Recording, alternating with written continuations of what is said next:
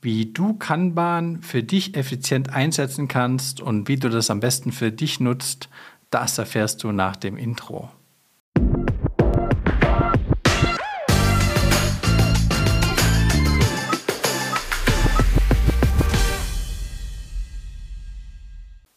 Herzlich willkommen, schön, dass du da bist. Der Podcast, der Happy Flow mit Jan Hoeneß. Hier dreht sich rund um die Themen Automatisierung, Digitalisierung und KI. Ich möchte dich an meine Erfahrungen rund um die Einführung und Optimierungen von Softwarelösungen und neuen Technologien teilhaben lassen.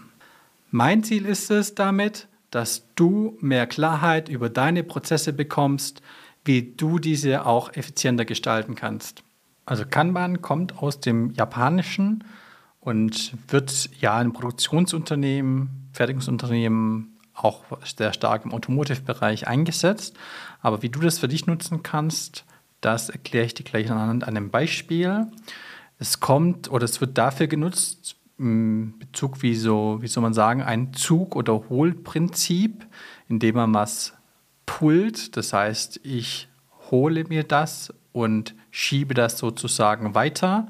Im Automotive-Bereich nutzt man meistens so Kanban-Karten oder auch Boxen, ich weiß nicht, je nachdem, ob es dir was sagt. Und sobald die eine leer ist, steckt man die in eine Tafel rein und somit weiß man, okay, hier muss sozusagen was nachgeschoben werden.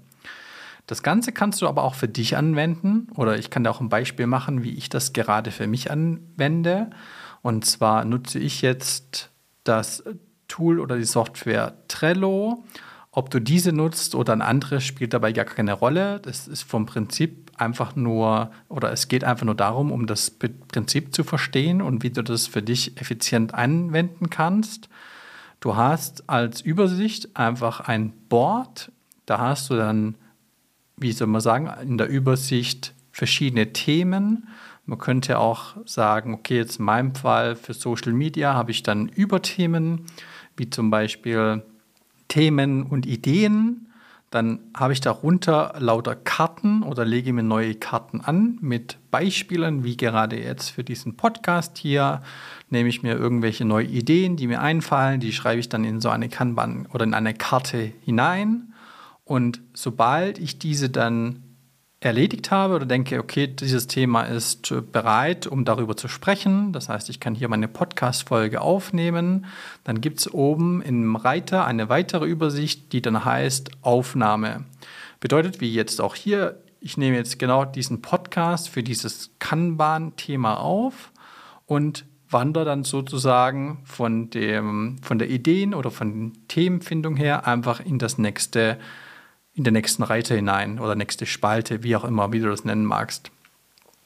Dann als nächstes oder als in der Reihenfolge wäre es, sobald ich das aufgenommen habe, kommt für mich dann als, als Übersicht, es kann gepostet werden und der letzte Reiter, es ist gepostet. Also es sind so die vier Schritte, die ich jetzt für mich ent, äh, entwickelt habe, für meine Trello-Übersicht. Also dann habe ich eine Übersicht über die vier Themen, einfach das Thema, die Aufnahme ist, äh, ist, postbar, ist soweit fertig geschnitten auch und dann wird, wird gepostet. Und dann habe ich jedes Mal, wenn ich ein Thema, wie gesagt, wie jetzt hier erarbeitet habe dann, und das ist erledigt, dann schiebe ich das sozusagen immer wieder in den nächsten, in den nächsten Reiter rein oder in die nächste Übersichtsspalte. Und so habe ich für mich mein eigenes Kanban-Board entwickelt. Wie gesagt, du musst es hier nicht mit Trello machen. Es gibt unterschiedliche äh, Software- oder Tools-Lösungen, die du dafür verwenden kannst.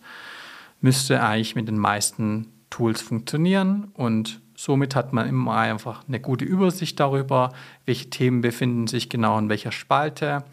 Und du siehst, was ist als nächstes dran, was kann als nächstes eingeplant werden. Und dafür hilft es, finde ich, extrem gut und auch dir, um, wie gesagt, eine super gute Übersicht zu bekommen, wo befindet sich was und was muss wann gegebenenfalls gemacht werden.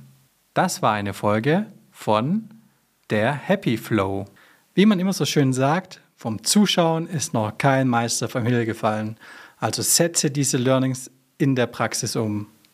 Wenn dir dieser Podcast gefallen hat, lass mir doch gerne eine 5-Sterne-Wertung da, schreib mir einen Kommentar und wenn du jemanden kennen solltest, der auch von diesen Learnings profitieren könnte, dann teile gerne diesen Podcast. In diesem Sinn, habt noch einen schönen Tag.